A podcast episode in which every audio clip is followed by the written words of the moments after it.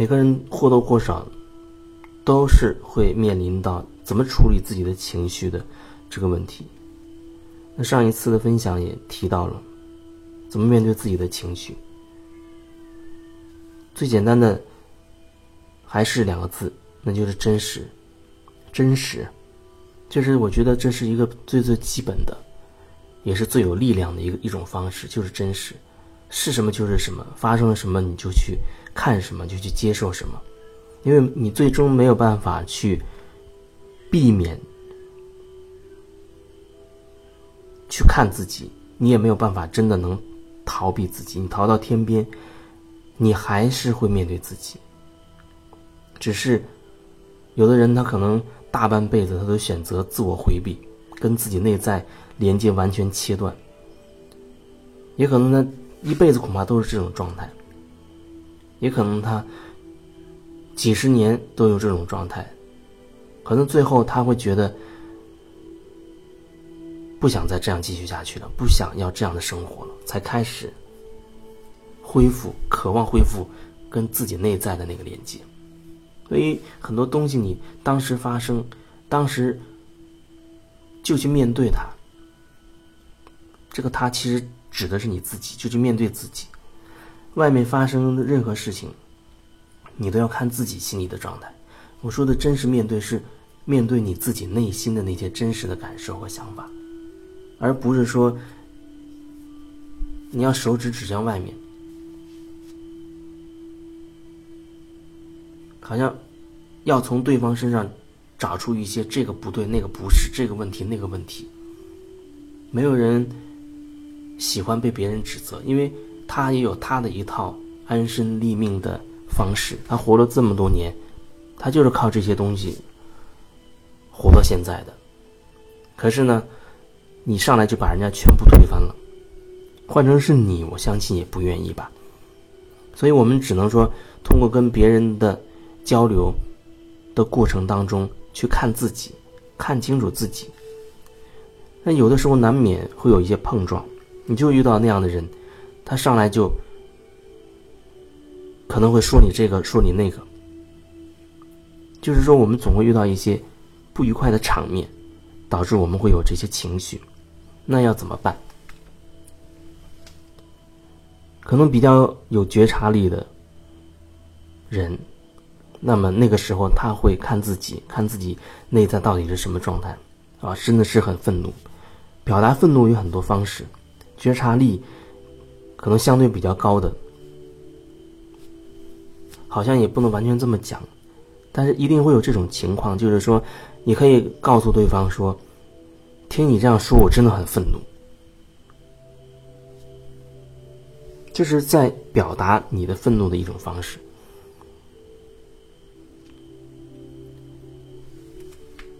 还有的，你就可以真的把你的愤怒表达出来。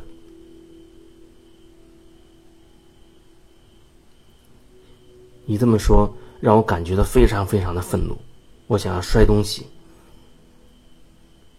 其实，愤怒它就是一种能量，一股能量，你只要把这能量让它流走就好了。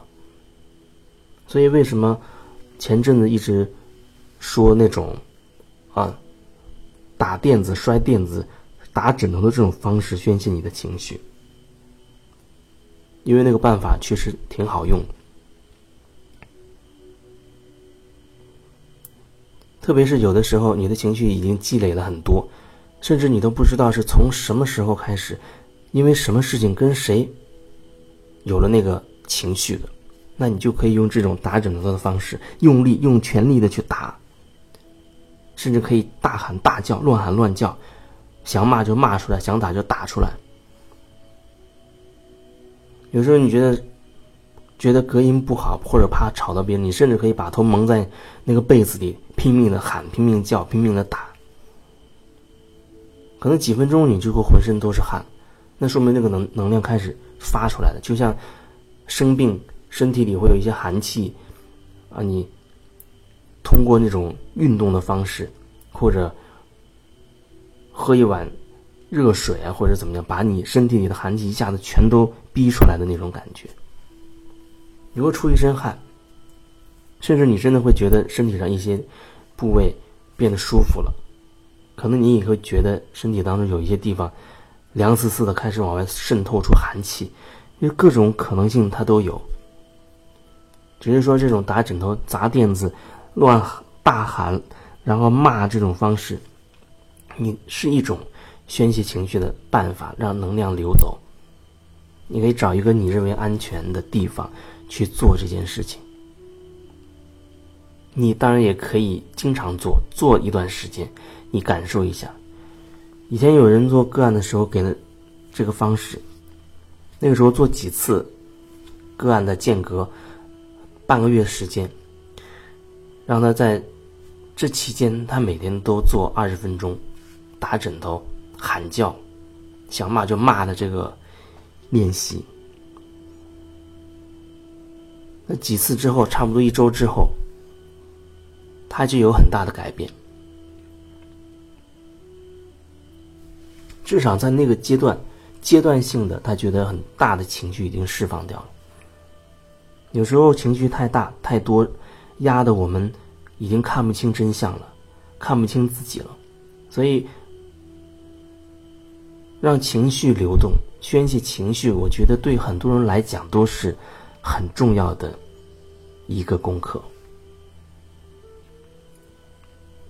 有时候你面对的那个人，你觉得跟他交流过程当中让你产生的情绪，你当然可以直接就和他去表达。那有时候那种表达，可能如果你不太有觉察的话，那种表达很可能就变成了你把情绪丢过去，因为你指责对方，认为对方怎么怎么有问题。那么对方如果在不太有觉察的话，他就会反驳你，又把情绪又丢回来，你们就会不断的把这个能量丢来丢去，甚至会制造新的问题。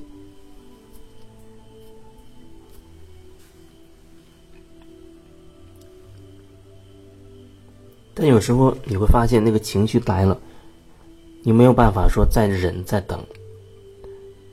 那我觉得，真实的把它表达出来是最简单、最干脆有力的办法。至于用什么方式，那要看你自己那个当下自己的感觉了。只是只是希望你在表达的时候能够角度调向自己，如果有可能调向自己，当然那个时候你就觉得不要想这么多了，那也完全没有问题，也完全没有问题。因为宣泄了情绪之后，我们有的时候静下来会。更看清楚自己，能够看到自己内在到底发生了什么。就是说，我们最终要通过如实面对自己的方式，看到自己有很多观念是不必要的。就是我们会看到自己被很多观点、观念被这些东西所束缚住、捆绑住。也可以说，心中的执着太多了，总是认为事情一定要这样，一定要那样，有太多的规则、规矩、框架，所以别人一旦碰到你的框架，你就会生气，这有可能是导致你愤怒的原因，非常有可能。可是你在愤怒的当时，恐怕你得先处理你的愤怒，让它流走，然后也许你会自我觉察到，你到底有什么样的框架。到底是什么样的信念系统被别人触碰到了？然后你可能会发现，哦，原来他说出说的那个点，他那样说你，其实是让你更看清楚了自己内在的那些框架，内在的那那些自我局限的部分。这就是为什么说别人是自己的镜子的原因，因为跟别人的交往过程当中。你会看到自己的那些自我限制的部分，自己的观念，因为你的观念会被别人碰撞。当你碰到的时候，你觉得不舒服的时候，一定是你的观念被碰到了。那那个时候是最佳的时机，你开始静下来看自己是什么观念被碰撞到了，你为什么一定要紧紧的抱住那个观念不肯放手？这没有什么。一定是正确，一定是错误，都只是角度不一样，都只是角度不一样。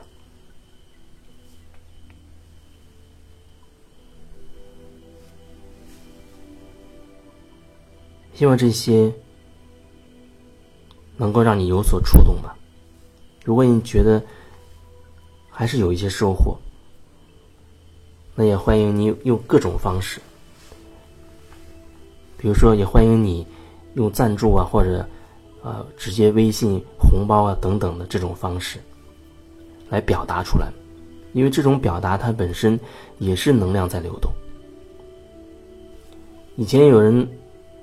呃，以前这个平台开打赏的时候，现在没有打赏服务了。打赏的时候，我记得我说，当你准备打赏的时候，你要先停下来去感受自己。你这个打赏是发自真心的，那就没有问没有任何问题。如果说你这打赏仅仅是因为好像是受到了，以为我的语言诱导到、引导到了、引导了你要打赏，那你的决定恐怕。需要你静下来，再去好好的看清楚。